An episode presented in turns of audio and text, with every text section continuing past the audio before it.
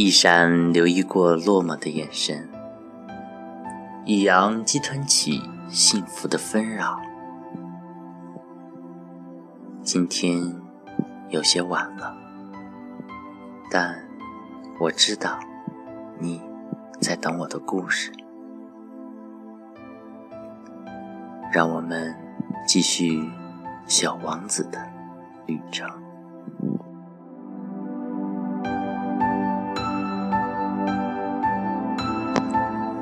在第五天，还是要感谢绵羊。我发现了小王子生命中的秘密。当时他突然向我发问，事先没有任何征兆，仿佛这个问题他已经默默思考了很久。既然绵羊会吃矮小的灌木，那么它也吃花朵吗？绵羊看见什么就吃什么，连有刺的花也吃吗？是啊，连有刺的花也吃。那么，那些刺儿有什么用呢？我不知道。当时我正忙着要把一枚卡在发动机里的螺丝钉拧出来，我很担心，因为我发现飞机的毛病太严重了。而最让我害怕的是，饮用水变得越来越少了。那些刺到底有什么用呀？小王子提出问题后，总是非得到答案不可。我正被那枚螺丝钉弄得很烦，于是随口说道：“那些刺儿根本没有用，它们只是为了表现花朵的恶意。”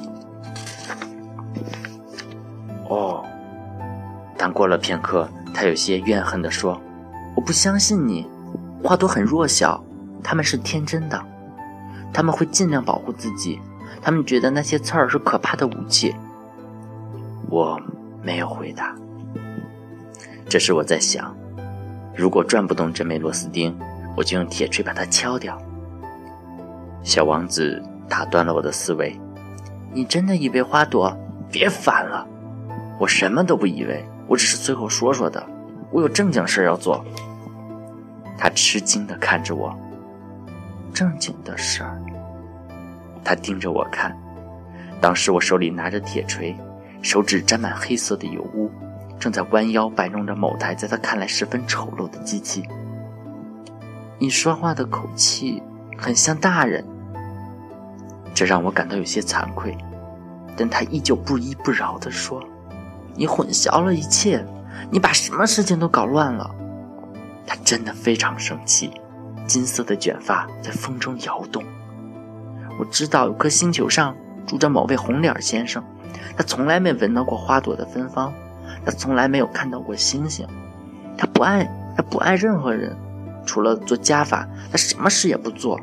他成天就像你这样自言自语：“我是个正经的人，我是个正经的人。”这让他骄傲的膨胀。但他不是人，他是蘑菇。他是什么？是蘑菇。这时，小王子气得脸色发白。花长刺已经有几百万年，绵羊吃花也已经有几百万年。难道试图理解花儿为什么要辛辛苦苦长出毫无用处的刺儿不是正经的事儿吗？难道绵羊和花儿之间的战争不重要吗？这难道不比那位红脸红脸先生的家法 更更重要和正经吗？假如我本人认识一朵全世界绝无仅有的花，它只出现我的星球上。但是在某天早晨，有只小绵羊无意中咬了一口，就把它毁灭了。我想这根本不重要吧？他的脸变红了，接着又说：“如果有人爱上一朵花，天上的星星有亿万颗，而这朵花只长在其中一颗上，就足以让他在仰望夜空时感到很快乐，很快乐的。他会告诉自己，在星空的某处有我的花。但如果绵羊把花吃掉了，对他来说，就等于所有的星星就突然熄灭了。这也根本不重要吧？他再也说不下去了，他泣不成声。夜幕已经降临，我抛下了工具，我顾不上关心铁锤、螺丝钉、口渴或者死亡。在某个星球上，在某颗星星上，在这颗星星上。在地球上，有个小王子，需要我去安慰。我抱紧了他，我抱着他慢慢摇晃着。我说：“你爱的那朵花不会有危险的。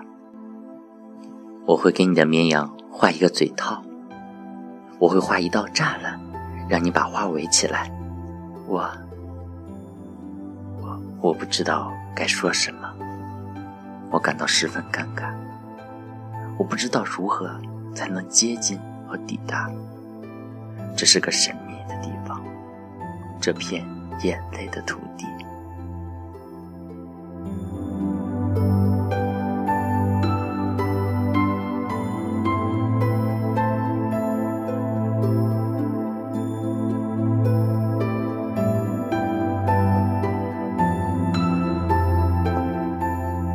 在收听一闪留意频道的你，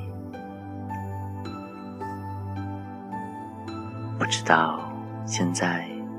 你那里的时间是几点？但是我希望永远不要不耐烦，永远要对生活充满希望，充满对阳光的渴望。你一定要相信，